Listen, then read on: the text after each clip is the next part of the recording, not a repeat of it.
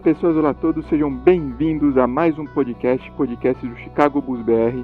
E vamos falar um pouco de das notícias que vem agitando aqui o Chicago Bulls, vem agitando a free agency da NBA no geral.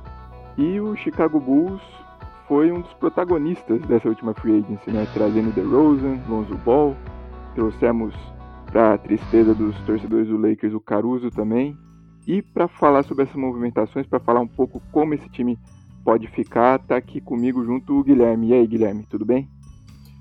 Opa, e aí, galera, tudo bem? Como é que tá? Bom dia, boa tarde, boa noite para quem tá nos escutando. E bom dia, boa, boa noite, né, pro Felipe, pro Bruno que estão aqui gravando esse podcast com a gente.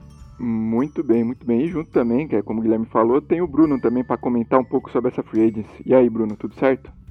E aí, Felipe, e aí, Guilherme, tudo certo sim? Muito animado com esse novo Chicago Bulls, uma nova temporada se aproximando aí, já estamos em tempos de Summer League, então dá pra ver um pouquinho do que vai vir na próxima temporada, mas bem pouquinho mesmo. E a gente vai comentar muito hoje sobre esse novo Chicago Bulls que a gente tende a ver na próxima temporada.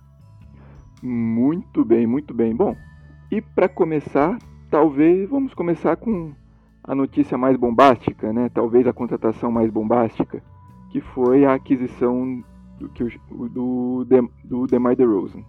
Né? O DeMar DeRozan era, era um dos free agents mais requisitados hoje de, é, da, dessa free agency e ele veio para o Bulls por via uma signing trade com o San Antonio Spurs, né? O San Antonio Spurs era o seu último time, né? E, e com isso a única forma do Chicago Bulls conseguir contratá-lo e encaixá-lo no, no, no salary cap seria via signing trade. Então o Chicago Bulls recebeu o DeMar DeRozan em troca o San Antonio Spurs recebeu Tadius Young, Alfaro Camino, né, pra, os dois para baterem salário com o DeRozan, e, o, e uma escolha de primeira rodada da, do draft de 2025. Vale explicar também por que 2025 o Chicago Bulls, na troca com o Orlando Magic, cedeu as escolhas de, de dessa, desse último draft de 2021 e também de 2023. Por que o Chicago Bulls não pode ceder as escolhas de 2022 e 2024? Porque a NBA proíbe que as equipes, é, as equipes troquem escolhas de primeira rodada de draft por anos consecutivos, né? Desde quando teve aquela troca Nets e Celtics que o, que o Nets que o Nets simplesmente deu anos e anos seguidos de picks para o Celtics, eles proibiram essa, esse movimento, então com isso você tem que, ano sim, ano, ano não, ceder escolhas de, de primeira rodada para as equipes, e aí com isso o Chicago Bulls só pode trocar a escolha de 2025. Mas para isso, bom, Chicago Bulls perde um jogador de rotação importante no Thaddeus Young, um líder no vestiário, um jogador que fez uma temporada muito boa pelo Chicago Bulls e porém recebe o DeMar DeRozan, né? Uma, um jogador que já foi All-Star, quase foi All-Star nessa última temporada pelo Oeste, né? Acabou é, acabou não sendo convocado, que deixou ele um pouco incomodado, né? Acho que se não me engano foi no Instagram que ele demonstrou uma certa revolta porque ele estava tendo um dos seus melhores mas melhor, suas melhores temporadas em relação à estatística, né, principalmente a estatística. E para falar um pouco do DeRozan, acho que falar um pouco do Guilherme, né, Guilherme? Aqui nesses podcasts anteriores você tem, é, tem indicado a aquisição do DeRozan, né? Antes mesmo dessa free agency por via de troca, né? Era um jogador bem requisitado e que parece se encaixar bem com um projeto que o Bulls quer montar hoje, com Vucevic, com Lavine, né? Cara, eu simplesmente adoro a contratação do, do DeMar DeRozan. Eu acho que ele é um cara que vem para suprir uma lacuna é, de posição, porque a gente não tem um small forward no elenco, e uma lacuna de, de função, né? Que a gente precisa de um jogador que consiga criar jogadas no nosso time e que consiga criar jogada para os outros. O DeRozan no último ano pelo Spurs ele se mostrou ser esse jogador que cria jogadas para os outros jogadores. Isso é de extrema importância porque a gente tem um, um, principal jogador que é um scorer e o Lavine é um scorer puro, basicamente. Embora ele saiba fazer um pick and roll de, de vez em quando, ele saiba a hora de passar às vezes, ele não é esse cara. E para mim, a contratação do DeRozan e a contratação do Lonzo Ball, que a gente vai falar daqui a pouco, a contratação desses dois caras, eles vêm para agregar playmaking na volta do Zé Clavini, e isso é uma coisa que eu acho muito importante. E assim, eu acho que o Bulls é um time que está muito bem servido de passadores em pelo menos três das cinco posições de quadra. É, o Lonzo Ball ele não é um grande playmaker, mas ele é um bom passador. É, o DeRozan é um bom playmaker para a posição, né? Ele não é um point guard. Ele é um small forward, até joga de, de power forward ultimamente de vez em quando. Uh, para a posição, ele é um, um, passador acima da média. O Vucevic eu acho um ótimo passador para posição 5. Então, assim, o Bulls é um time que tem tudo para rodar muito bem a bola se o Lavine comprar essa ideia e se o Billy Donovan conseguir treinar essa galera, eu acho que o Bulls é um time nessa temporada que tem tudo para ser um time que joga muito mais redondo, um time que roda mexendo a bola. E além da contratação do DeRozan, a gente ainda tem várias outras coisas para discutir sobre essa temporada, mas a contratação do DeRozan, ela preenche duas lacunas muito importantes no time, né? Tanto de posição quanto de função.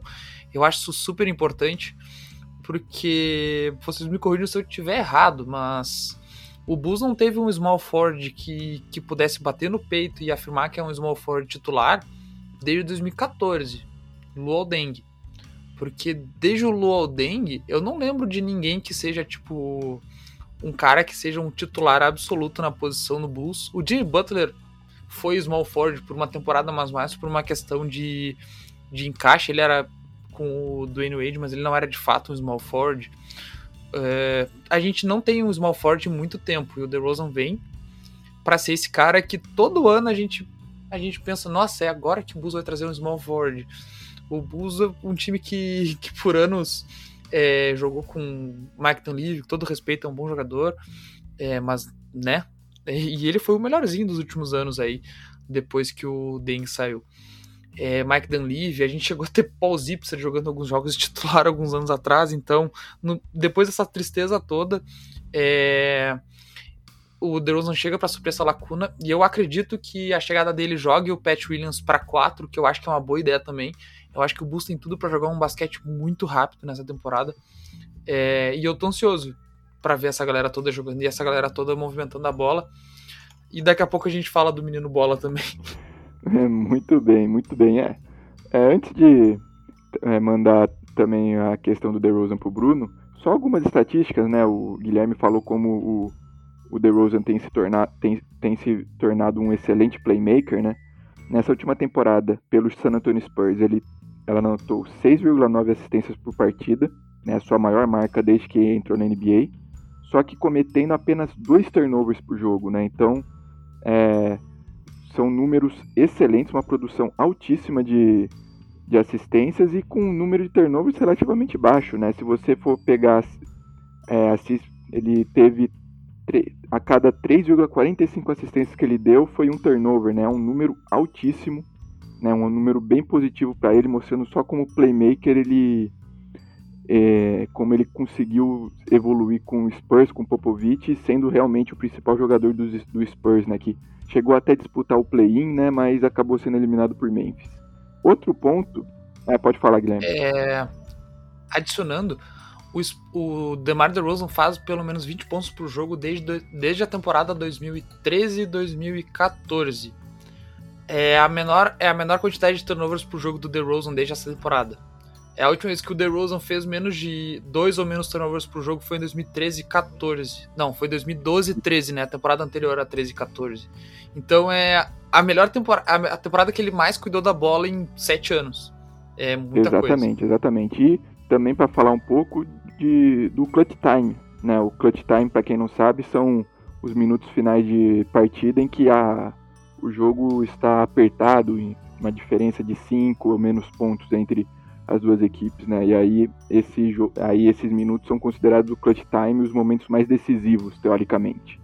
E no clutch time, DeMar DeRozan e Zach Lavine, ambos terminaram com o quarto melhor número de pontos nesse clutch time, com 4,4 pontos por jogo. Só que o DeMar DeRozan terminou com um aproveitamento de arremesso melhor, 45,2, enquanto o Zach Lavine 39,1, né? Menos de 40% de aproveitamento, né? Então, e sem falar nisso, né, também o DeMar DeRozan líder, foi o 13º jogador em que mais fez jogada de isolação na NBA. O que é isolação? é o mano a mano, é o jogo, é o jogo um contra um, pura e simplesmente isso. E ele, no, no mano a mano, e segundo as estatísticas da NBA, ele conseguiu 1,2 pontos por, é, por posse de bola, né? Por posse de bola em isolação e mano a mano. Essa foi a melhor marca da NBA, né? Então, todas essas estatísticas de clutch time, de isolação, que geralmente você tem jo jogos, jogadas de mais de mano a mano no final do, do período, no final do jogo, que já é um momento mais tenso em que os jogadores querem passar menos a bola. É, Bruno, como você vê o encaixe do DeRozan, né? Você acha que talvez tenha mais clutch time? Talvez o talvez não, o Zach Lavin deve jogar mais sem a bola mesmo, fazer um trabalho mais ou menos que o Devin Booker fez no Phoenix Suns essa temporada, né? Como você vê o encaixe do DeRozan? Cara, eu acho que como o Guilherme falou, ele é o, o cara que a gente precisava, né? A posição mais carente do Chicago Bulls.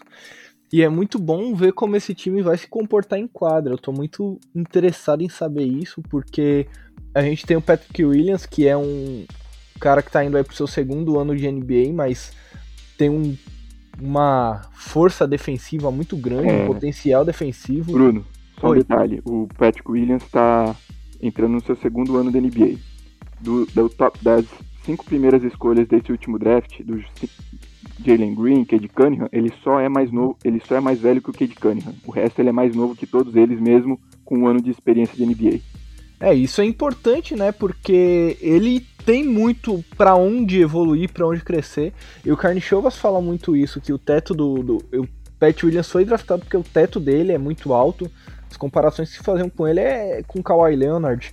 E as pessoas esperam muito normalmente dos rookies no ataque, mas o, o Pat Williams ele é uma força defensiva muito grande e a gente sabe que o DeRozan e o Lavine não são grandes marcadores e a gente vai precisar de, dessa força defensiva. A gente vai falar um pouco mais para frente de, de Lonzo e Caruso, que também vão vir para dar essa sustentabilidade ao time. Mas eu acredito que o DeMar DeRozan e o Zach Lavine, eles são os melhores mid-ranges da NBA. Eu não sei se, se vocês têm algum tipo de estatística de, nesse sentido, mas de olho assim, eu acredito que no num contra um, em criar o próprio arremesso, em arremessar ali do mid-range, o Zach Lavine e o DeRozan são os melhores em fazer isso, então o Vucevic vai ter muito espaço no pick and roll, porque o cara não vai poder dobrar no Vucevic, não vai poder deixar DeRozan e Lavine com espaço no dentro da daquela área que não é nem a área pintada, nem a parte do perímetro, né? Aquela área do meio ali do, da quadra de ataque. Então o Chicago Bulls tem muitas variações, principalmente ofensivas, e é um time que vai movimentar muito a bola, porque o, o Lonzo ele cuida muito bem, a gente vai falar um pouco, um pouco mais do Lonzo para frente, mas com o Lonzo distribuindo, o Zach Lavine se movimentando, abrindo para chutar, e o DeRozan tendo essa, essa criação no contra um, o Chicago Bulls vem para ser aí uma das franquias com mais sucesso no leste na NBA desse ano. Eu não sei se eu tô exagerando, não sei o que vocês acham, mas eu tô bem ansioso para ver esse time jogar. É, eu acho que o Bulls tá no bolo para brigar por um mando de quadra. Eu não, não sei se é favorito, mas eu acho que tá no bolo. E esse bolo existe porque tem várias franquias que eram para estar tá bastante acima da gente que não estão. Então eu acho que o Bulls tá nesse bolo aí de beliscar uma vaga direta para os playoffs e se bobear um mando de quadra. É, eu acho que o Bulls vem, vem forte, sim. Só que o forte é relativo, né? Porque o forte quando o teu time é mediano para bom, quando o time não é realmente extraordinário, o, o tiro sempre pode sair pela culatra, né? Mas é, eu vejo o Bulls chegando forte. É, é, eu concordo também com o Guilherme. Acho que é, é um, o leste hoje se fortaleceu né, após a free agency. A gente vê movimentos dos Knicks, a gente vê o, o Celtics mesmo com pouco espaço, com poucas movimentações, mesmo assim conseguiu um movimento ou outro. O próprio Hawks que manteve o time que chegou à final de conferência, né? Então é um leste forte, mas que o Chicago Bulls se, se colocou também nesse bolo para é, quarta, quinta, sexta colocação no, no leste, né? Então Acho bem possível. O próprio Bruno trouxe alguma estatística sobre essa mesma estatística que eu falei sobre jogadas em isolação, né? Jogadas no mano a mano contra um. O DeRozan teve 1,2 pontos por posse né, nessa jogada, foi a maior marca da NBA entre os jogadores. A terceira melhor marca foi do Zé Clavin, 1,14, né? Então, Zé Clavin, um pontuador nato, um cara que tem, é um excelente arremessador e também é um excelente finalizador perto da cesta, né? Ele consegue, ele consegue atacar o garrafão, ele consegue é, a finalizar a cesta com contato, né? Um jogador extremamente forte, né? Não parece, mas é, o quão atlético o Zé Clavini é, é uma coisa absurda, né? E ele tem um bom senso, ele tem uma boa força para, mesmo após o contato, conseguir fazer a cesta. É, para continuar, vamos, é, aliás, sobre o contrato de Rosen, 3 anos, 85 milhões de dólares, né? Todos, todos eles garantidos. É, e aí, esse é o contrato de, do DeRozan para o Chicago Bulls. Outro jogador que veio e também pela signing trade, e aí o Guilherme já deu spoiler, o Bruno também deu, também falou um pouquinho, é o Lonzo Ball, né, armador, segunda escolha geral do draft da, do, do seu draft, né, mesmo draft inclusive do Laurie Markkinen, é um jogador com potencial no Lakers, que o Magic Johnson chegou, fez aquele show todo dizendo que o número dele ia ser aposentado, teve uma temporada de calor de altos e baixos, um segundo ano na, na, com o LeBron também de mais, ali mais baixo do que altos, né? Porque jogar com o LeBron ele quer ganhar de qualquer jeito e às vezes a molecada não estava preparada. E aí ele foi trocado pelos Pelicans e basicamente todo mundo esqueceu ele. Um jogador bastante inteligente, um jogador com QI de basquete muito bom, né, defensivamente muito sólido, e que é um point guard, porém é um point guard que funciona com a bola, né, atacando, né, tendo, a bola com, tendo a bola na mão, mas também muito bom sem a bola. Né, o, o, o Lonzo Ball tem um aproveitamento muito bom de três nessas últimas duas temporadas. Ele tem um aproveitamento acima dos 37%, uma média de pelo menos 7 bolas de 3 por partida nessas últimas duas temporadas. Ou seja, ele tem arremessado acima da média da NBA, que é de 36%, num volume altíssimo de bolas de 3 por jogo. Então, a gente está falando de. A gente não está falando de um arremessador ruim, a gente está falando de um bom arremessador. Tudo bem, muitos desses desse são quase sem contestação, geralmente ele está livre para arremessar, mas eles, eles dão espaço e ele aproveita esses arremessos, né? E para e para vir o Lonzo Ball, como eu disse, ele veio numa signing trade pelo Chicago Bulls com o New Orleans Pelicans. O Chicago Bulls adquiriu o Lonzo Ball e, e, e do New Orleans Pelicans na troca recebeu Thomas Satoransky, Garrett Temple e duas escolhas de segunda rodada, né? Então, o Carnichovas, o Eversley fazendo mais negociações de picks, mas essa de segunda rodada que geralmente tem um valor bem menor, né? Eu queria saber do Bruno como você vê o Lonzo Ball, né, um jogador que é, era extremamente dinâmico no contra-ataque, né? Ele e o Zion faziam uma dupla bem, bem divertida nos Pelicans e agora ver como ele funciona agora com, com esse trio de DeRozan, Lavine e Vucevic. Cara, eu acho que o Lonzo Ball ele é um jogador muito inteligente, muito criativo, como você falou aí, Felipe. E ver ele jogando com o Zion, o que é uma coisa que eu ia falar também que você falou, era algo divertidíssimo de assistir, porque os passes que ele dava quase do, do meio da quadra, umas pontes aéreas meio insanas assim, e eu tô bem curioso para saber se isso vai funcionar com o Zach Lavine também. Tem um grande potencial de highlights nesse, nessa dupla Ball Lavine, mas não só pelos highlights, né? A gente tem que falar que ele é um jogador que se doa bastante defensivamente, ele é um cara que sempre quis se testar na NBA. E eu acho que ele é meio rancoroso com o fato de ter sido trocado pelo Lakers, ainda mais do jeito que foi. Tá certo que o pai dele falou muita besteira, né? Mas isso são outros 500. Isso não, não afeta a vida do jogador em si, porque não, não é culpa dele que o pai fala. Mas eu acho que o Lonzo Ball, ele é um cara que acabou ficando meio superestimado, meio subestimado, aliás, por conta das declarações do pai. Eu acho que o pessoal começou a levar ele como palhaçada, brincadeira, algum tipo de piada. Mas nessa temporada ele se mostrou ser um jogador da NBA, um jogador muito útil realmente. E eu acredito que no Chicago Bulls ele vai ter uma utilidade que ele não teria nos outros times, uma criação sem tanta responsabilidade, porque ele não é o principal jogador da franquia, nem o segundo principal jogador da franquia. Ele é um cara que vai estar ali para fazer uma função muito específica, e nessa função específica ele é muito bom. Só uma coisa que eu não falei sobre o, a troca do DeRozan, e vou aproveitar para falar também, é que eu vi muita gente no, no Facebook, no Instagram reclamando de, da saída do Tadeusz Young, assim como eu vi muita gente no caso do Lonzo reclamando da saída do Satoransky, mas as pessoas têm que entender que na NBA você tem que pagar o preço para ter bons jogadores. E trocar DeRozan por Tadeusz Young e trocar o Satoransky pelo Lonzo são upgrades muito claros dentro das suas posições. Por mais que o pessoal não goste do Lonzo, torça o nariz, ah, o cuidado de bola que ele tem e a capacidade de passe que ele tem, eu acho que o Satoransky não tinha.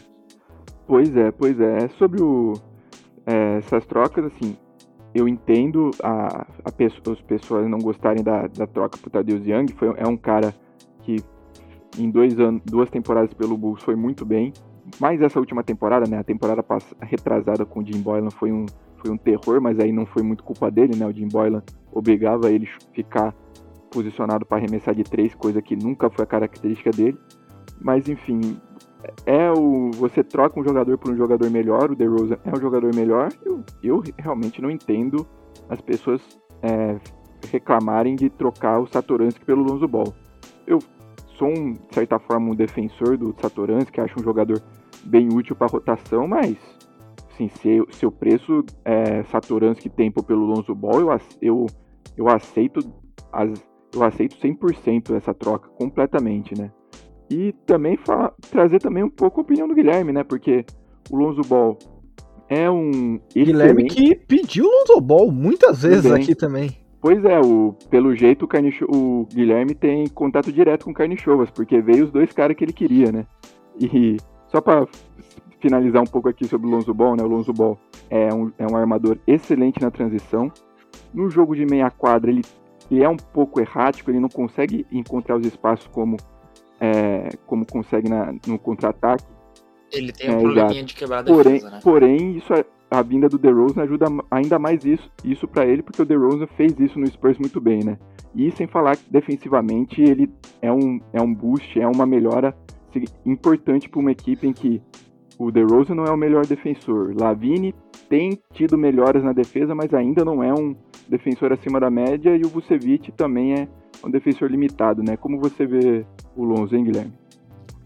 Eu acho que ele vem para ser o fiel escudeiro do Zé Clavini e defender sempre o melhor jogador da backcourt adversária. Eu acho que ele vem para fazer uns passes, eu não acho que ele venha para ser o condutor da, do ataque. É, eu acho que pro Bulls o, o Lonzo Ball é um ótimo negócio, um ótimo encaixe eu realmente não sei se o, o Lonzo Ball, com a idade que tá, se ele já tá na hora, se ele já se contentou com o que ele vai ser na carreira, eu não sei. Mas é que ele vem pro Bulls para ter pouco poder de decisão, né? Eu não sei se você concorda comigo, mas para mim ele não tem poder de decisão como point guard no time do Bulls, que tem Lavine, DeRozan e tem um pivô, pivôzão que é bom de passe, que nem o Vucevic. Eu vejo ele tendo muito pouco poder na meia quadra, o que para nós também é bom, porque ele não é tão bom na meia quadra assim. É, eu gosto do Lonzo Ball. Eu, eu sou muito zoado no meu grupo de amigos porque eu gosto do Lonzo Ball. Eu acho que ele tem um potencial de é, ser um bom point guard titular. O, o eu não acho falado que ele... sobre Oi. essa questão do, do, do pai e tudo mais. Do, ele sofreu um hype, acho que ele um, um hype indevido por causa disso, porque o pai falou que ia ser o melhor, o Magic Johnson também.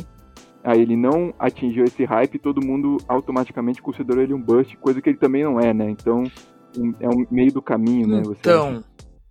Eu não acho que tão meio do caminho, tá? Eu vou ser sincero. Eu gosto do Lonzo Ball como jogador e tal, eu acho que ele pode ter tudo para ser um bom ponto de titular, mas eu acho inevitável chamar ele de bust. É porque não é só hype, não é só o pai dele que é chato. O cara foi segunda escolha geral do draft. E num draft que foi lotado de jogador, lotado uh, lotado de fato assim, talvez não, mas foi um draft com muitos bons jogadores um draft que o Jason Tatum saiu depois dele, um draft que teve o Donovan Mitchell saindo no final da loteria. É... Cara, se ele é um bush ou não, o tempo tá mais para dizer que sim do que não, mas eu acho que ele pode ser um jogador muito sólido. Tem muito jogador aí que foi segunda escolha de draft que acabou virando um jogador sólido, tá tudo bem. É... o pai dele potencializa a questão do, do, da repercussão, né? Do fato dele não ter sido um jogador à altura da segunda pick até agora. É, mas em New Orleans ele parecia ser um jogador um pouco mudado, um pouco mais sério. Mas por algum motivo a galera não quis ele lá. A gente precisa ver isso. Mas eu gosto muito do encaixe dele no time do Bulls. Eu acho que ele é um bom defensor, ele é um baita defensor. E eu acho que ele vai ser esse fiel escudeiro É, como a gente pode ver, por exemplo, o Marcus Smart sempre pega o melhor jogador de backcourt adversário, independente de quem seja, às vezes até pega small forwards, power forwards. É, o Clay Thompson, que eu não tô comparando um jogador com outro, mas o Clay Thompson sempre pegou o melhor jogador adversário de backcourt para marcar, para deixar o Curry no off-ball, que é o que ele sabia fazer. É, então, eu acho que o encaixe é ótimo, eu acho que o jogador é bom, eu acho que deve um pequeno overpay, porque eu não acho que ele vale essa grana, mas enfim, o mercado de free agency é isso, e o Bulls não tá muito tão bem assim na, na praça para querer atrair alguém pelo mercado. E eu acho que o encaixe é legal, eu acho que é um cara que vai vir assim para matar seus arremessos, ele arremessa muito livre, isso que tu falou é bem importante. Ele arremessa muito livre, mas ele acerta esses arremessos livres. Sobre a questão do DeRozan ajudar ele a quebrar defesas, aí eu também é uma coisa, eu sou muito cético, mas eu gosto do Lonzo Ball. Eu não sei se vocês estão vendo de onde eu tô vindo, mas eu, eu sou cético, mas eu gosto dele. É, a questão de, do DeRozan ajudar ele quebrando defesas, eu sou um pouquinho cético, porque assim, para mim os dois melhores jogadores quebrando defesas na NBA, não sei se vocês vão concordar comigo, mas para mim, na infiltração, são o Antetokounmpo e o Zion Williamson. Os dois jogadores que botam a bola embaixo, bola embaixo do braço e vão entrar no garrafão. É, o Zion jogou com o Zion Williamson, o Lonzo e ele não foi tão bem assim é, como jogador de meia quadra, então eu sou um pouco cético com isso. Eu acho que ele não vai ser um bom jogador de meia quadra, mas eu acho que puxando contra-ataque é, para um time que é rápido, que vai ter DeRozan, que vai ter Lavine puxando contra-ataque junto com ele, eu acho que ele encaixa muito bem. E para fazer um passe inteligente ali, aquele passe extra talvez, para matar uma bola livre, eu acho que ele é um cara que chega muito bem assim. Pequeno overpay. Eu acho que o Bulls deu um pequeno overpay nas duas contratações, mas é aquele pequeno overpay que assim, tu precisa fazer. O Lonzo Ball não seria minha primeira escolha, mas a minha primeira escolha também já estava decidida há pelo menos seis meses onde é, onde é que ia, porque todo mundo sabia que o Kyle Lowry ia para Miami esse ano, ou para Filadélfia, era entre uma das duas opções. Então, tirando o Kyle Lowry, é, o free agent point guard mais é, palpável e assim que eu vejo que agrega valor ao elenco seria o Lonzo Ball mesmo. É por isso que eu gosto da contratação. Eu acho que ele vem preencher uma lacuna que a gente precisa dele. E aí depois a gente fala um pouquinho mais de defesa, porque eu acho que a defesa do Bulls esse ano pode ser problemática. E eu acho que o Lonzo Ball vem muito para minimizar, é, fazer essa redução Guilherme, de danos eu aí. Eu queria só comentar algumas coisas que você falou para não, não perder a viagem, pra gente não mudar de assunto. Eu acho que o fato que você falou do Lonzo não ter muita, muito poder de decisão no ataque é mais ou menos o, o que eu falei dele ter uma função muito específica, né? De fazer aquilo que ele precisa fazer e só. Exato. Eu acho que a função dele vai ser basicamente achar o cara que tá melhor posicionado para arremessar ou para infiltrar. Eu não acho que ele vai ter que infiltrar, que fazer aquele espaço maravilhoso estilo Magic Johnson. Eu não acho nada disso, mas eu acho que nesse ponto ele pode até contribuir. A gente sabe que no nosso jogo de meia quadra já era zoado quando tinha o Satoransky e o Kobe White. O Kobe White levando a bola, principalmente na meia quadra, a gente sabe o que acontecia, né? De 10 em cada. É, 5 em cada 10 postos era um turnover e um contra-ataque onde o Chicago Bulls tomava uma dunk na cabeça. Então, poder jogar com o Kobe também na posição do Lavine vindo do banco já, já melhora muito a rotação do time, já muda em, em, em todo esse tipo de rotação, que é algo que a gente não tem nesse momento.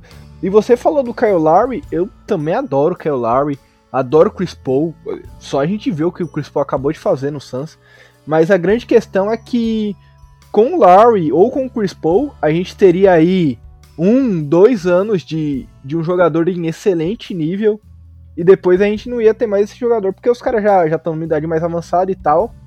E eu acredito que esse projeto do Chicago Bulls, apesar de ser um projeto que quer vencer agora, que precisa vencer agora, é um projeto também a longo prazo, porque você vê que a base do time está formada para ter um, um, longo caminho a percorrer.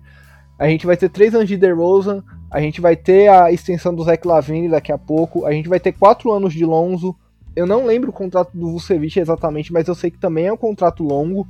Então, se a gente traz o, o Larry ou se a gente traz até o Chris Paul, a timeline do time ia ficar muito comprometida, porque a gente ia meio que dar um all-in agora, trazendo um desses caras, e depois, se não desse certo, o projeto ia ter que recomeçar de uma outra maneira, e a gente sabe o quanto é difícil achar um point guard, um point guard digno na NBA, né? Não, não digno, mas competente naquilo que precisa fazer. É, perfeito. Eu concordo. Eu concordo com tudo que tu falou, inclusive da timeline. É... Eu, eu acho isso, isso um ponto muito importante, porque a gente sabe que o, o time ele não ia bater com a timeline do, do, do Larry e do Chris Paul. Até porque o DeRozan é um pouco mais novo que o Larry também. Então o time fica muito mais próximo da timeline do Vucevic e do DeRozan do que da timeline desses caras mais velhos. E esses caras, do Vucevic e DeRozan, são mais próximos da timeline do Lavine, talvez. Só que, cara, é, os contratos do Vucevic e do Lavine não são tão grandes assim. E eu não tenho tanta firmeza de, de saber que o Lavine quer ficar em Chicago. Então, talvez valesse a pena buscar um a mais. Mas é óbvio, assim, a gente tá falando de um mundo utópico, onde a gente podia selecionar qualquer um da prateleira não é o caso.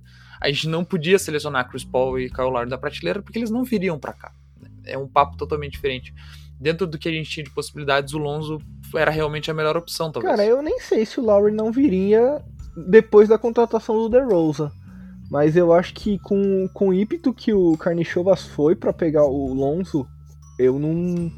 Eu acho que era uma ideia muito bem feita para eles. Eu acredito que se tivesse uma possibilidade deles quererem trazer o, Kyle Lowry, iam, eles iam apelar para essa parceria novamente, Lowry e DeRozan, dessa vez com uma possibilidade mais real de ganhar título, porque tem mais um All-Star lá, que é o Vucevic, tem mais outro All-Star, que é o Zach Lavine, então ia ser um time aí com quatro All-Stars, muito interessante de se ver na quadra também, porque seriam dois caras que se conheceram muito bem em Toronto e fizeram grandes coisas lá.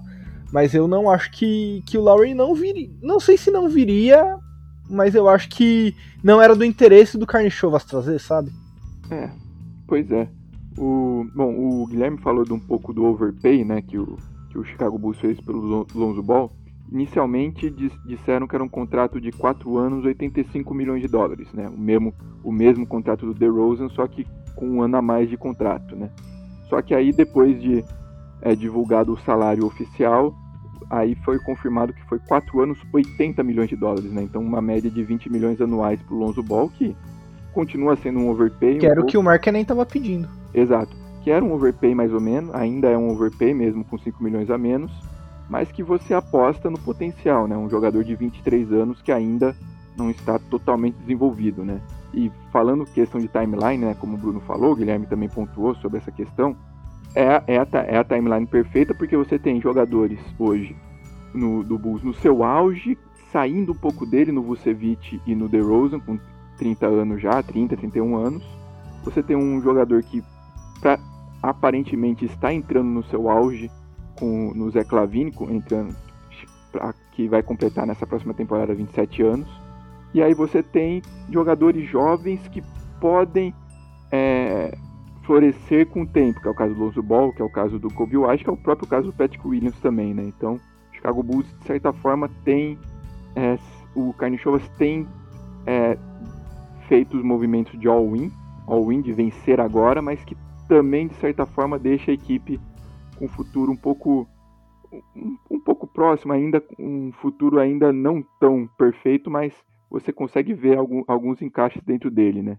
E o Bruno não sabia o contrato do Vucevic, né? O Vucevic tem mais dois anos de contrato, né? Então, ele tem nessa temporada e para a próxima ainda, né? Sob contrato com o Chicago Bulls.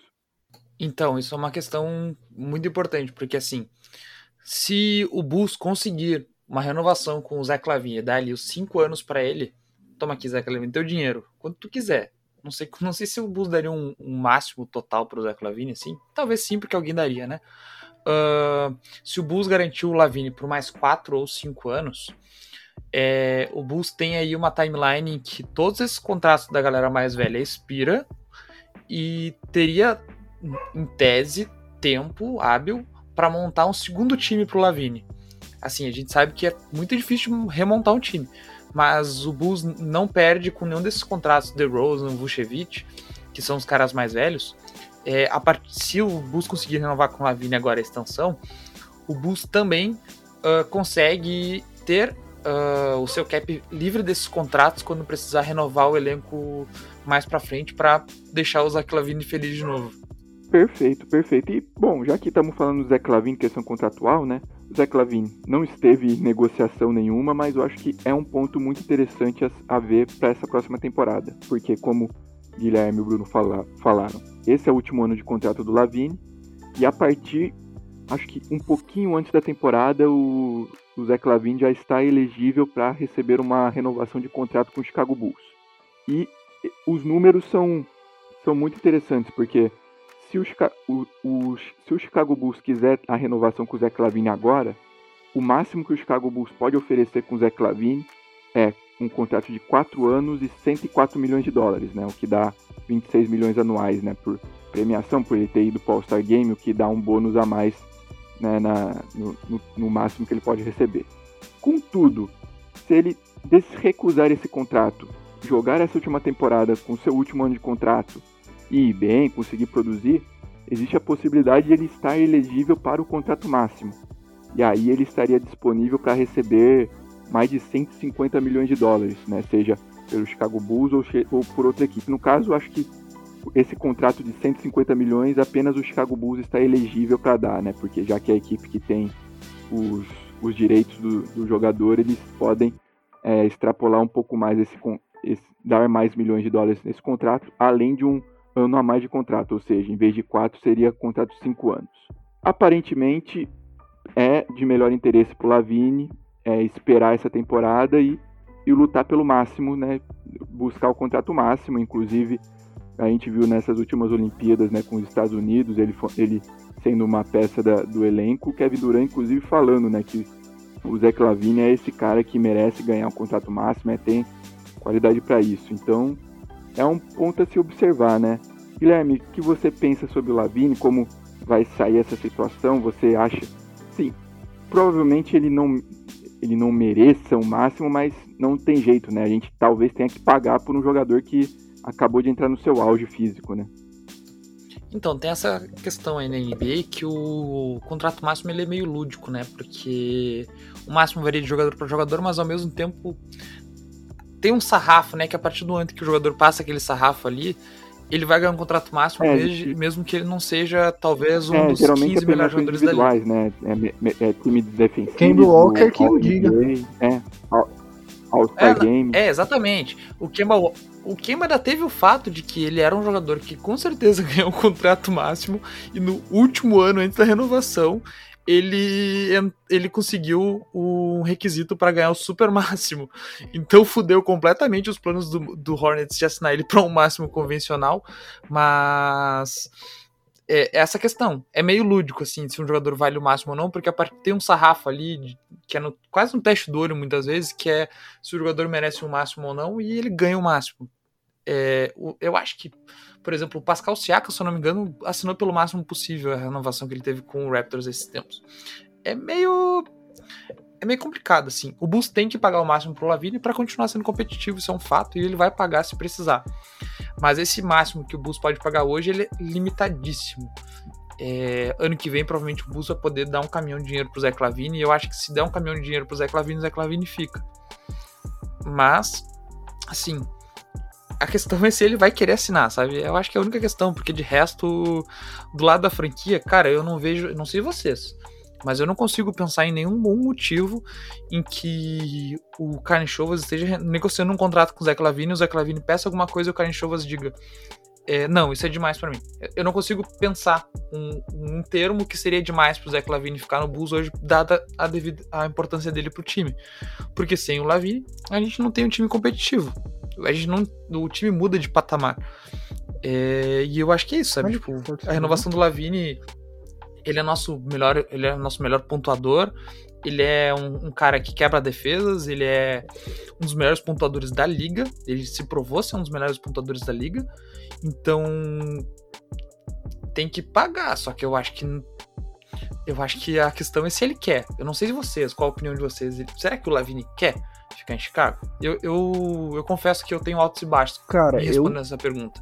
Às vezes eu acho, às vezes eu acho que, pô, ele deve, ele deve gostar de Chicago, tipo, o time deu uma moralzona pra ele, fez ele virar franchise player, às vezes eu penso, porra, ele deve estar tá cansado de jogar com a um, de bag, teve um tá cara ligado? no Twitter que até brincou, né, o, o, a ajuda que o Zach Lavine recebeu nessa última free agency é, é, é mais do que o Damian Lillard recebeu de ajuda do Portland Trail Blazers a carreira dele inteira, né? Então, pelo menos teve esse esforço. E só pra é, é, dar.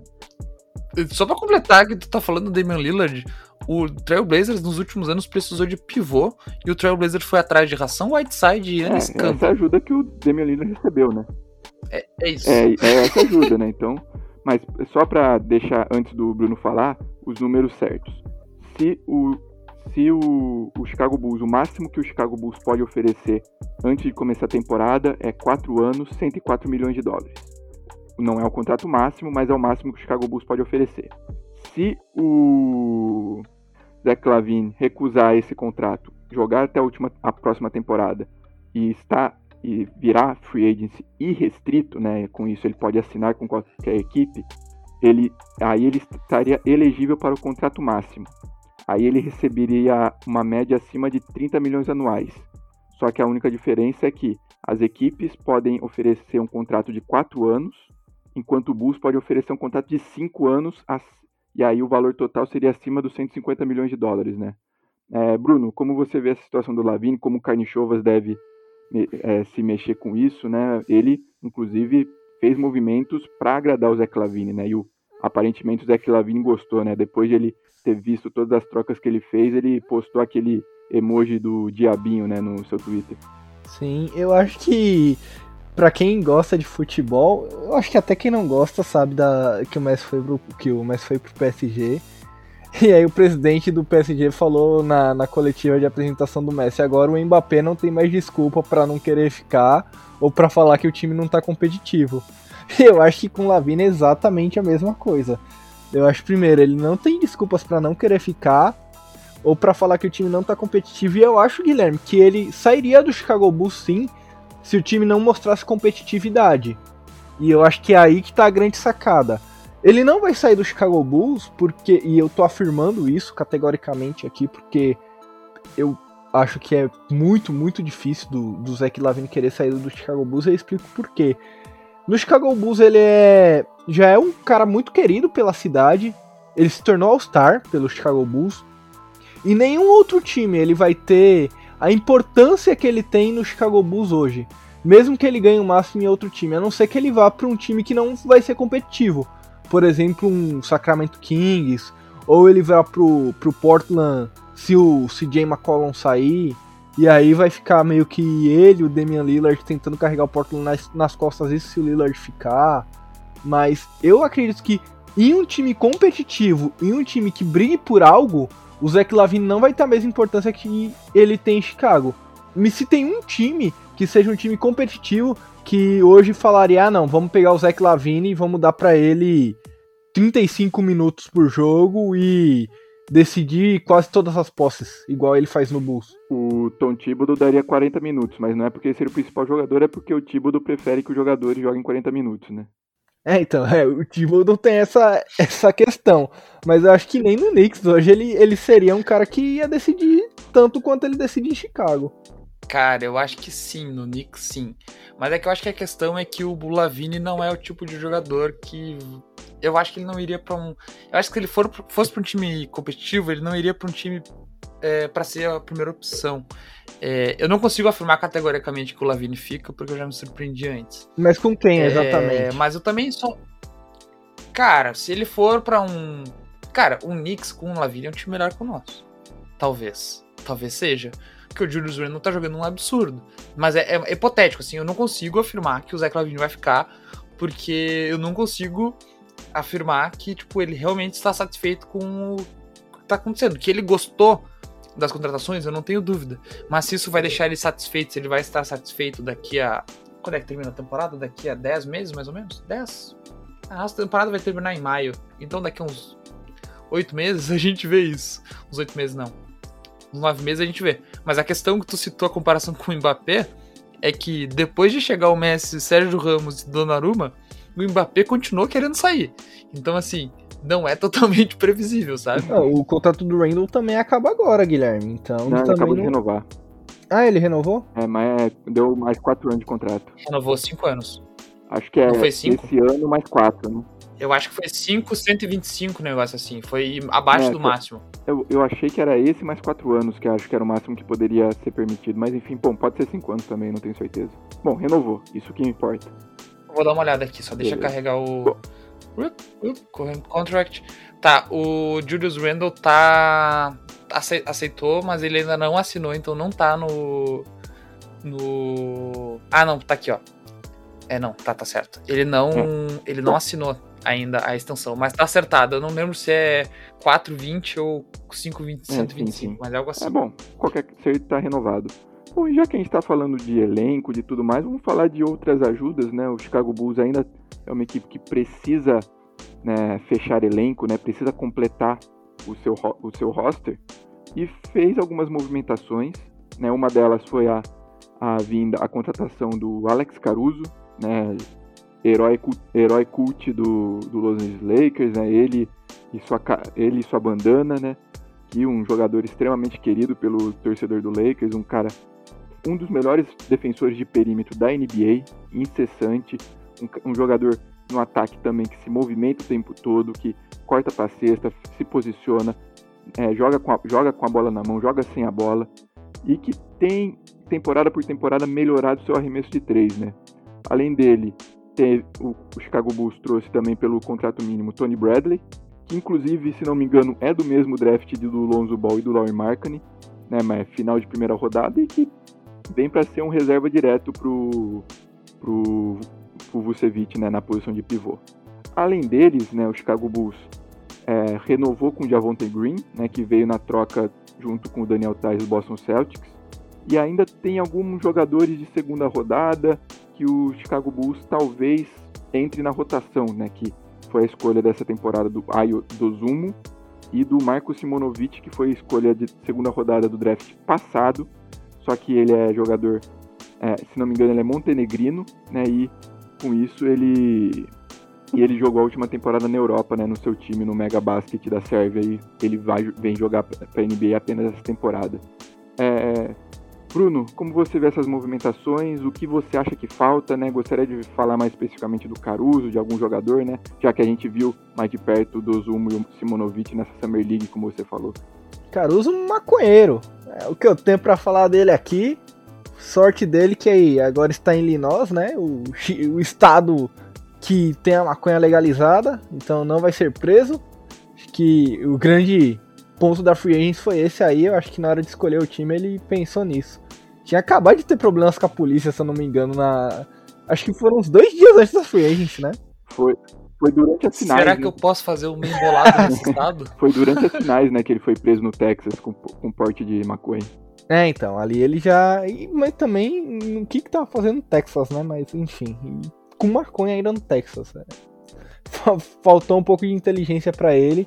Eu espero que. não- A sorte dele é ser tão branco que chega a ser Sim. vermelho. Mas eu espero que não falte essa inteligência em quadra, cara, porque o, o Caruso, ele, ele foi um cara meio não inteligente, mas falando dele em quadra e te deixando o meme um pouco de lado, o Alex Caruso é um cara que vai se doar em todas as bolas.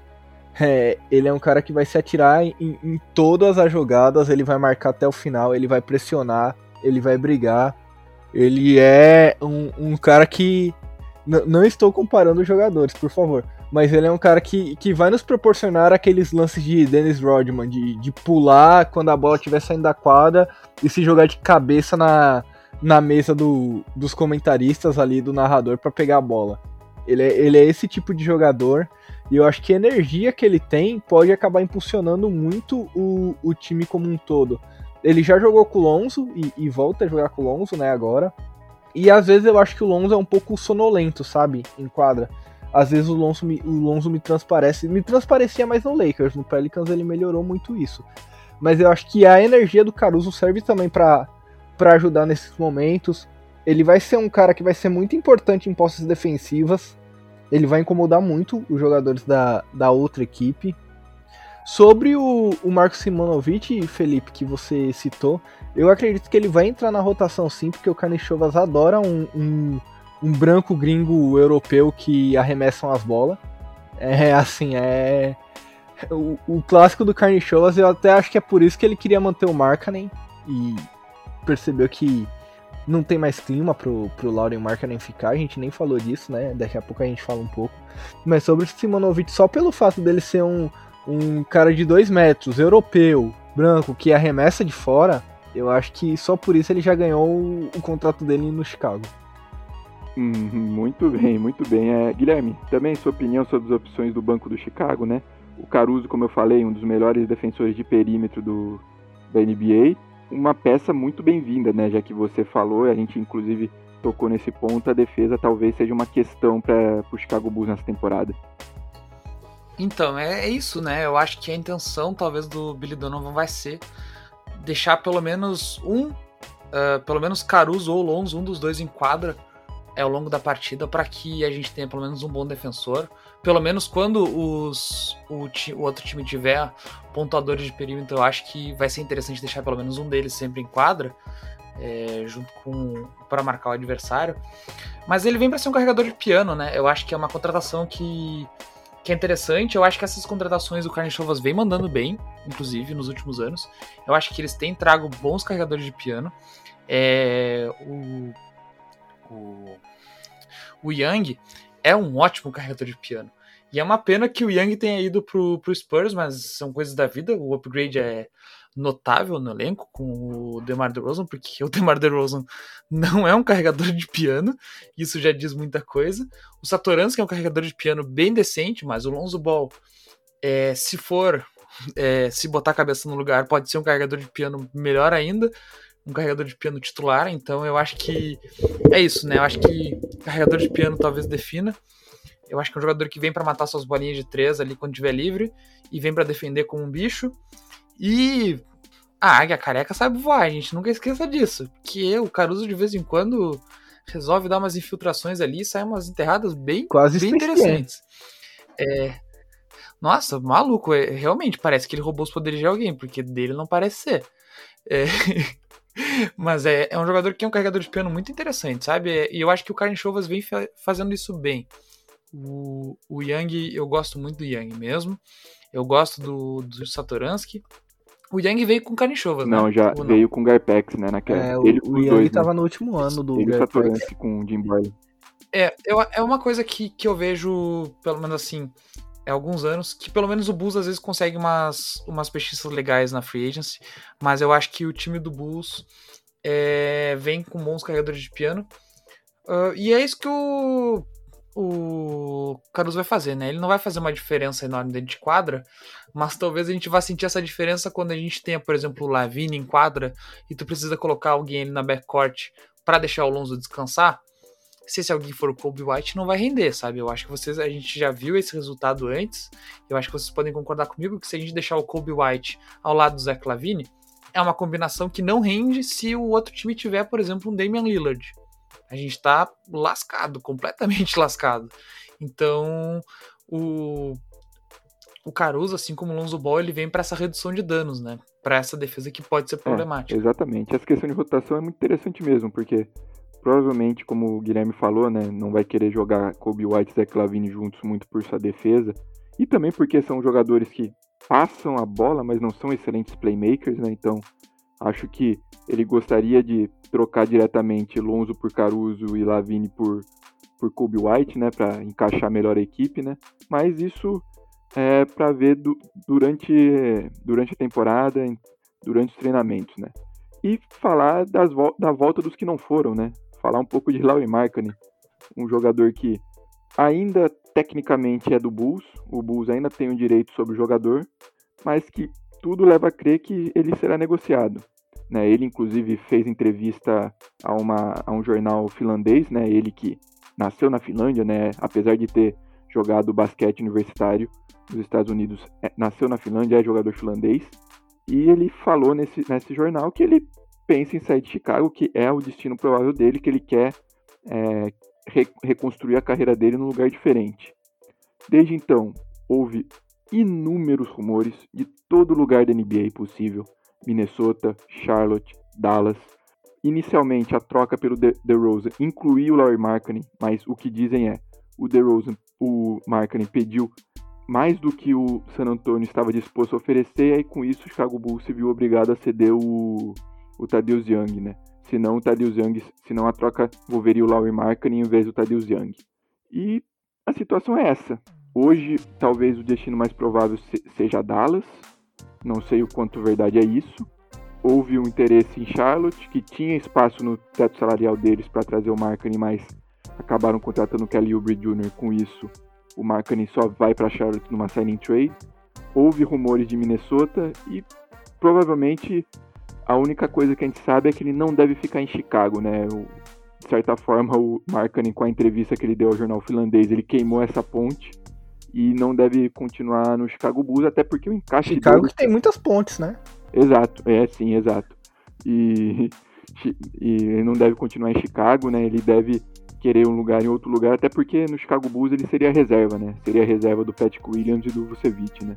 Bruno, como você vê a situação do Markkanen, né? Óbvio que a gente quer negociar, mas o que você pensa, né? Aparentemente o Carnichovas quer recuperar um pouco de draft capital, né? Ter um pouco escolha de draft de novo, já que ele trocou a maioria.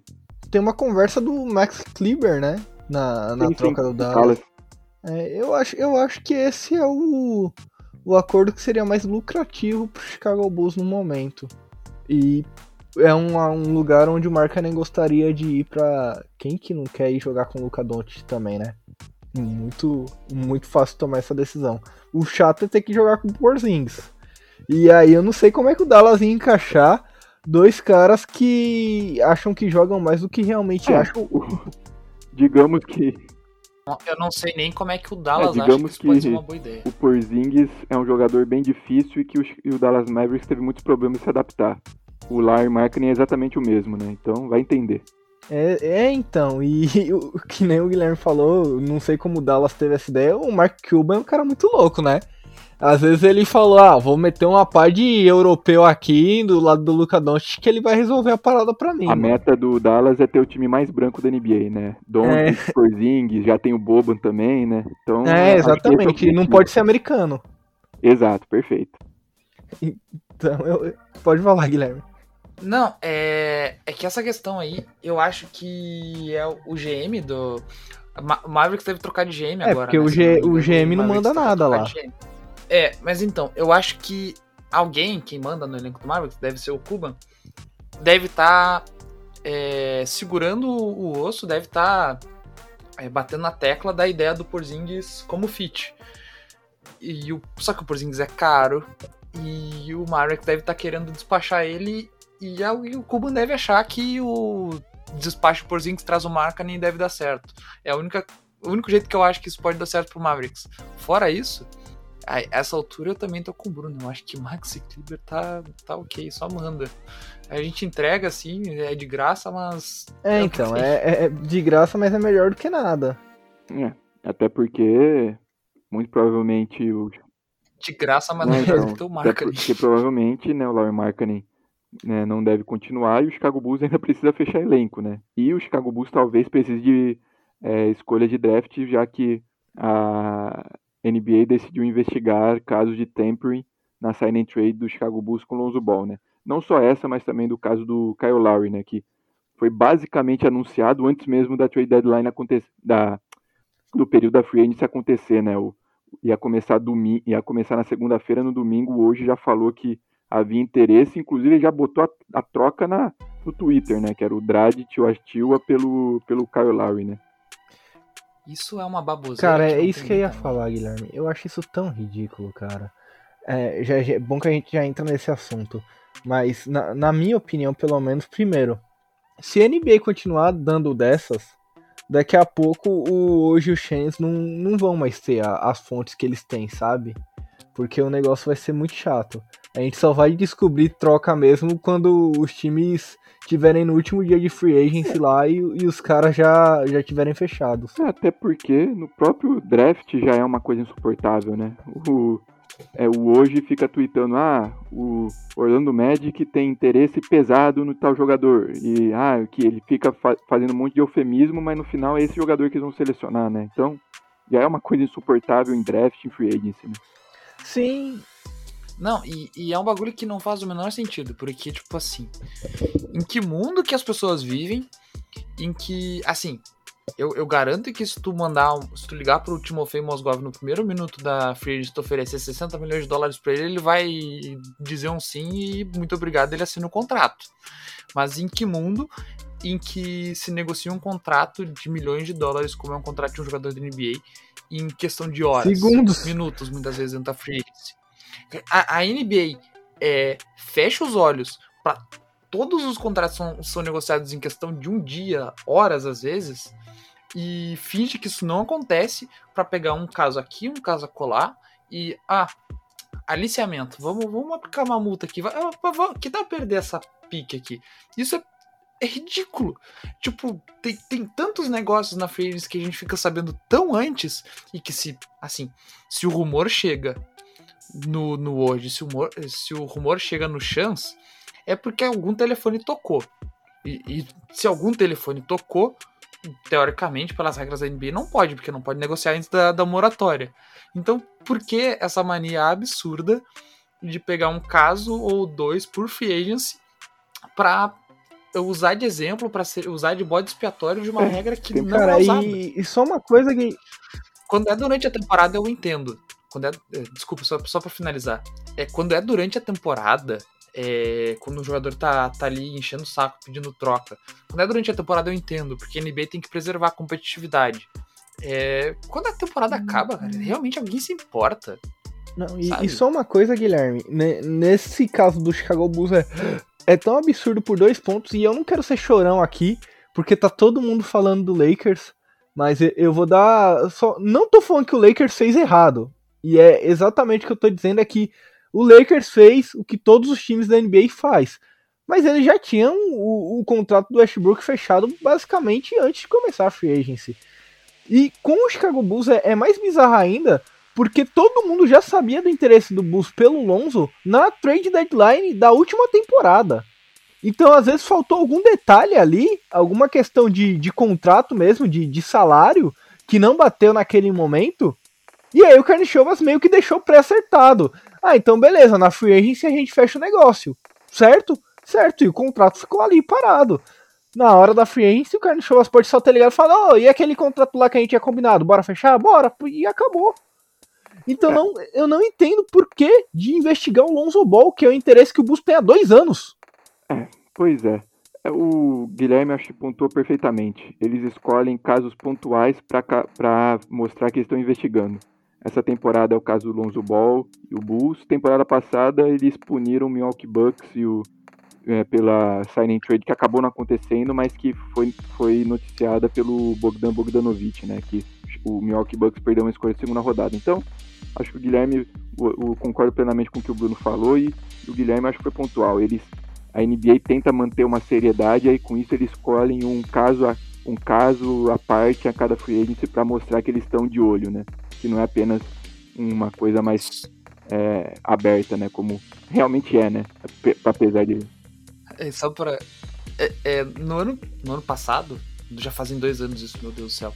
É, em 2019, o Kawhi Leonard ligou pro Paul George. O Kawhi Leonard recrutou um jogador é, sob mesmo... contrato e fez o cara pedir troca me, me... no meio de uma free Se o cara tinha contrato e não aconteceu absolutamente nada. Nem com o Kawhi Leonard, é, nem com o Los Angeles Clippers. É, e, como assim? E aí tu vem o cara, que o, um jogador que é free agent restrito, ok, ele é free agent restrito, o cara é free agent restrito, fechou um contrato com o time e o time assinou, fechou uma troca com o time Foi dele. Onde foi é a tá mesma situação isso? do Westbrook, essa free agency. Aliás, inclusive foi antes da free agency, né? Que o LeBron chamou o Westbrook pra casa dele, ele e o Anthony Davis, e combinaram de como ia fazer a. Como ia ser a situação, como ia ser a troca, né? Cara, na, na hora que anunciaram o Carmelo Anthony no Lakers, o LeBron já tava treinando com o Carmelo há uns três dias. Ah, mas eles treinam, eles treinam toda a temporada, né? O LeBron e o Carmelo. Mas é que essa questão é que, tipo, a temporada não tá rolando deixa os caras se, se, se aliciarem. Sim, exatamente. Se, se tivesse jogo amanhã, eu entenderia. É, então, pois é. Bom. Aliás, o que, aconteceu alguma coisa com Harden com o Nets ano passado? Não, não. não. É, na, ver, na verdade. O Harden aconteceu tá, muita coisa, mas com o Nets não. Na verdade. Não, não, na verdade, aqui, saca? Tipo, o porra, Harden queria ser trocado para Houston e o lugar preferido para ele era o Nets. E aí, com isso, o Harden fez tudo, tu, o possível e o impossível para que o Houston trocasse ele, né? Era Las Vegas, mas não tem franquia é, lá, o né? Possível, é. O, o, possível o impossível era jogar que nem um. jogar que nem um, uma é, bobada é, jogar... de quadra. É, joga, e fazer o time perder. É tipo, ok, nesse tipo de situação tá ok pedir troca. Jogar que nem um abobado, cara... é, ir pra strip club no meio da pandemia, é, ficar fora também por causa, por causa disso, né? Porque você tem é, é, negócio, é, contato de Covid, aí com isso ele fica fora um tempão, né? E por aí vai, né? Essas besteiras. Que absurdo. pois é. é. Bom, e para encerrar, eu acho que vale a pena também dar uma visão geral de como o leste ficou, né? Porque o Chicago Bulls reforçou, porém as outras equipes também se reforçaram juntos, né? Então, essa, a conferência, essa conferência leste, que geralmente era a coitadinha, né? A conferência fraca, em que sempre tinha um, uns times que iam ser apenas saco de pancada nos playoffs. Aparentemente essa temporada mudou, né? E temos algumas equipes muito fortes, né? E aí eu gostaria de saber do Bruno, do próprio Guilherme, como eles veem a, a Conferência Leste hoje, né? Eu, no, eu fiz o, o, aqui um, um, certo um ranqueamento por prateleira, né? E aí eu, onde eu dividi as 15 equipes do, do leste. E aí eu queria saber a opinião de cada um sobre, sobre isso, né? Bom, na primeira prateleira, que para mim são os claros favoritos ao título do leste, eu coloquei o atual campeão da NBA, o Milwaukee Bucks, e o Brooklyn Nets. Na segunda prateleira, né, com é, que correm por fora pelo título, mas que tem alguma chance, eu coloquei o Miami Heat, o Atlanta Hawks, né, que chegou bem, chegou bem perto na temporada passada, na final de conferência. E aí eu coloquei o Philadelphia 76ers. Não sei como está a situação do Ben Simmons, como vai ser até até lá. Mas hoje, com o elenco que tem, eu acho que é um elenco que hoje corre por fora numa, numa briga por título, né? Título de conferência, no caso. Eu ainda quero esperar um pouco mais. E aí, na terceira prateleira, em que deve, que deve ser obrigação ir para playoff e aí, quem sabe, ir uma semifinal de conferência, conseguir avançar para uma segunda fase, eu coloquei o Boston Celtics, o New York Knicks e o Chicago Bulls. Eu coloquei junto nessa prateleira. A quarta prateleira que eu coloquei, que são equipes que aí tentam chegar no playoff, che tentam chegar no play-in, né, que foi instaurado nessa última temporada na NBA, né? Eu coloquei Charlotte Hornets, Indiana Pacers, Toronto Raptors e Washington Wizards, né, que correm por fora ainda para tentar chegar nessas últimas vagas de playoff. E por fim, eu coloco as equipes que de certa forma estão tancando, mas que tenha um, um projeto para o futuro. Né? Nessa, nessa temporada tem jogadores jovens com bastante potencial, mas que ainda estão longe de disputar alguma coisa essa temporada. Pelo menos eu acho, né? Que é o, o Cavaliers, né? Cleveland, o Detroit Pistons e o Orlando Magic. Queria saber do Guilherme, né? Sobre a sua opinião, sobre como você vê essas equipes, né? Como você o leste e se você mudaria alguma coisa dessa ordem que eu fiz.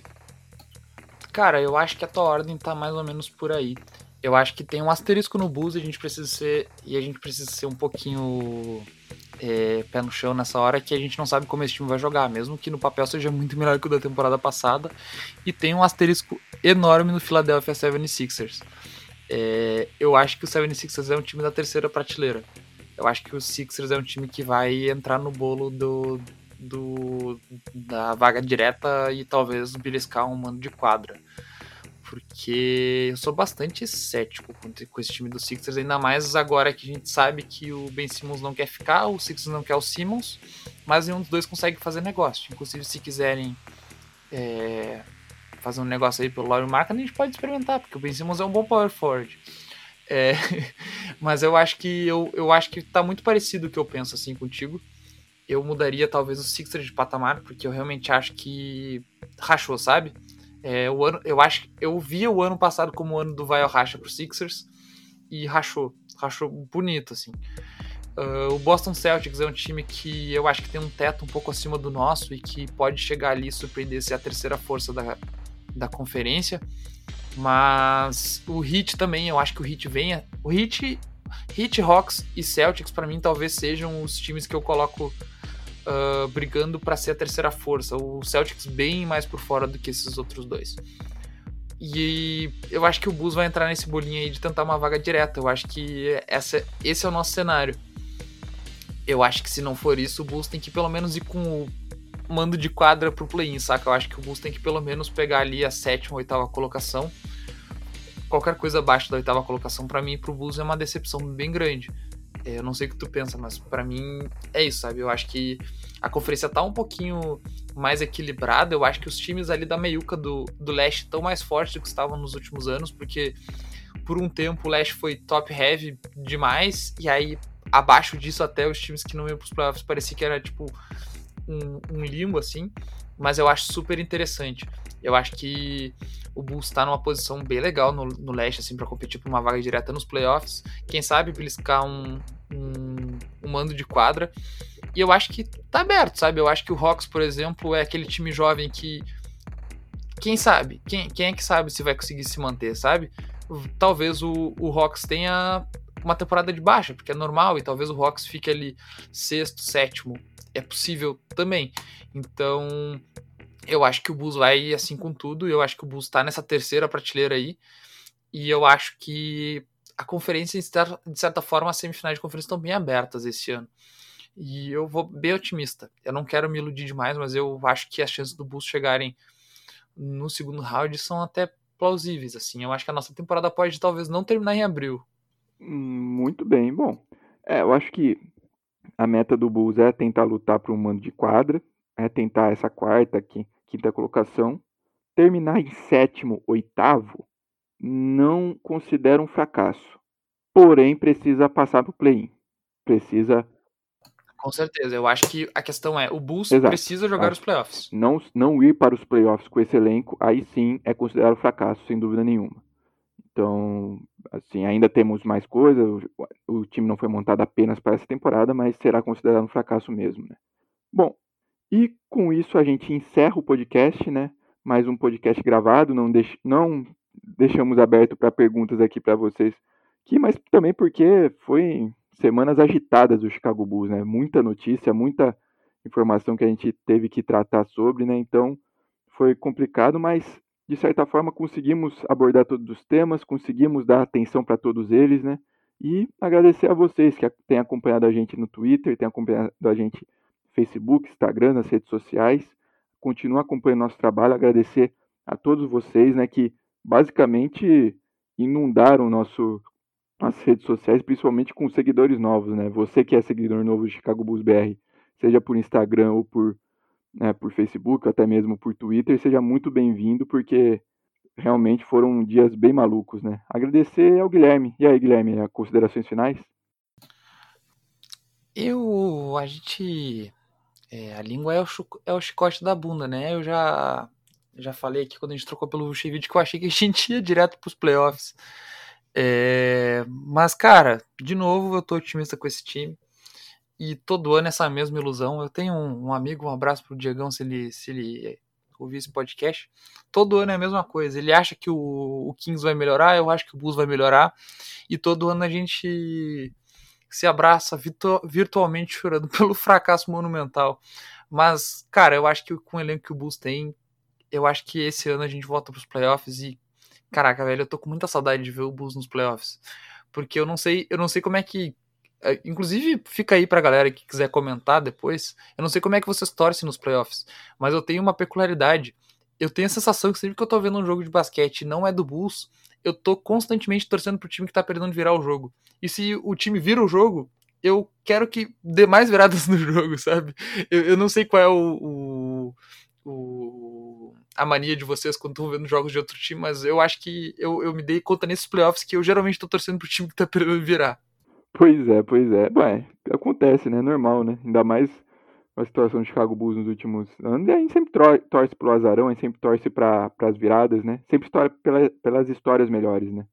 Bom, e também agradecimento também pro Bruno, que participou desse podcast. E aí, Bruno, considerações finais? É isso, Felipe. Eu acho que a gente nunca teve uma um horizonte tão bom para se olhar e você vê que é uma crescente, né?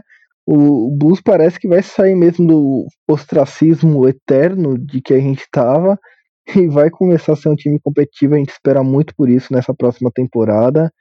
Dizer que é muito legal gravar os podcasts aqui do Chicago Bulls Brasil. Eu gosto muito. Agradecer todo mundo que acompanha a gente no, nas redes sociais, tanto no Twitter quanto no Instagram e no Facebook. E quem sabe a gente com não se empolga também, né, Felipe, com, com essa nova fase do time e começa a aparecer aí em outro, outros lugares, fazendo outras coisas, quem sabe. A gente já, já tinha falado aqui de, de fazer lives e vamos ver, né? Porque com o time dos playoffs dá até para animar. É, eu só, só não posso deixar de agradecer aqui, Felipe. Desculpa até te cortar aí, mas eu não posso deixar de nenhuma forma de agradecer a galera do Café Belgrado, que primeiro o Nepopop me ajudou muito me ajudou a conseguir aí um acesso para finais da NBA. Então, graças a ele, eu pude aí participar das coletivas e foi uma experiência incrível. E dizer que, além do nosso podcast aqui do Chicago Bulls Brasil, a galera do Belgradão também cobre a free agency. Então, se você quiser saber de outros times e da liga em geral, acompanha lá os caras do Café Belgrado. Eles já são muito famosos, você já deve conhecê-los. Se você não conhece, você tá errado e teve um episódio aí dele sobre o Lonzo Ball que vale a pena você você curtir. Qualquer dia, quando eu for participar lá com eles de novo, eu dou um salve para vocês, pra gente conversar com eles. Muito obrigado de novo, Felipe, obrigado a todos os perfis do Chicago Bulls Brasil, porque é muito legal também essa interação que a gente tem com eles. Bom, e é isso. Mais um podcast gravado. Agradecer de novo você que acompanha a gente, que torcedor do Bulls, não torcedor do Bulls também, mas também tem um interesse na liga, tem, quer acompanhar também mais de perto outras equipes. Agradecer a, a, a sua companhia, a, agradecer ao Bruno, ao Guilherme, a toda a nação do Bulls aqui no Brasil, que não é pouco, uma das maiores torcidas do, da, da NBA aqui no Brasil, do Chicago Bulls. Agradecer a todos vocês que acompanham, que seguem a gente e até a próxima.